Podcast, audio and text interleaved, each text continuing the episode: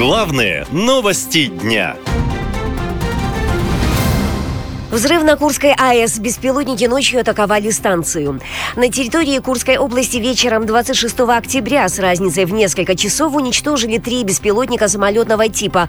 Об этом заявили в Минобороны.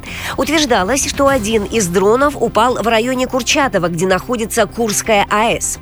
Об атаке на станцию ведомство не сообщало. Однако, по данным журналистов, сразу нескольких каналов все беспилотники атаковали именно Курскую атомную электростанцию.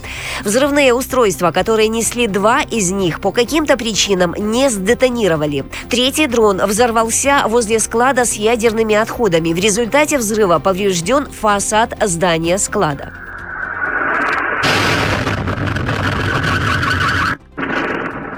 В телеграм-канале Курской АЭС сообщается, что пострадавших и разрушений в результате атаки дронов нет. Станция работает в штатном режиме.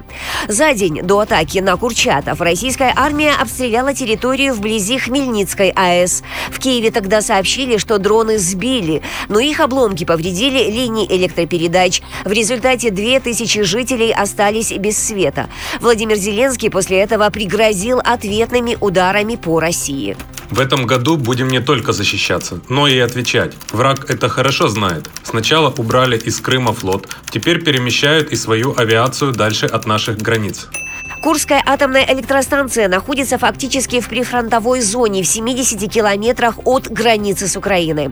После начала СВО этот российский регион часто попадает под ответный огонь.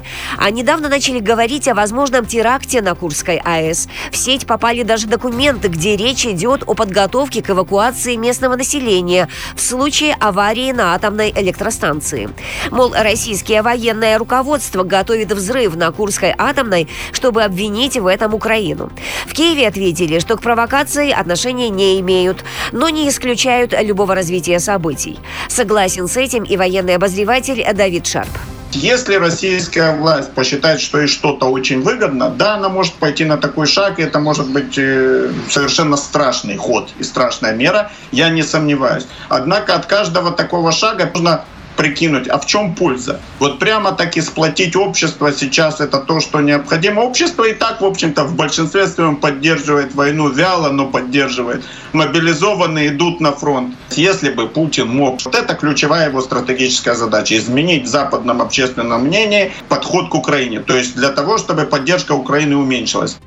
Если сейчас что-то произойдет на Курской АЭС, под угрозой радиоактивного загрязнения окажутся не только жители этой области, но и другие регионы.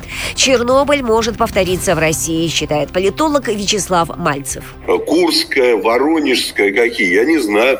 Ну, есть три станции, которые наиболее, так сказать, опасны, да, такие как там Ленинградская, такие как Курская, где чернобыльские реакторы. Ну и все остальные, в общем-то, небезопасны. По данным телеграм-канала «Шот», беспилотники, которые атаковали Курскую АЭС, были начинены взрывчаткой С-4 с поражающими элементами из подшипников и саморезов.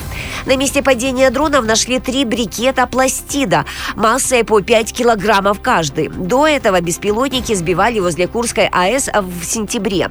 Тогда же без света остались и семь населенных пунктов региона. Военные аналитики советуют жителям Курской области на всякий случай закупить побольше свечей и быть готовыми к возможным отключениям света. Наша лента. Веселим, сообщаем, удивляем.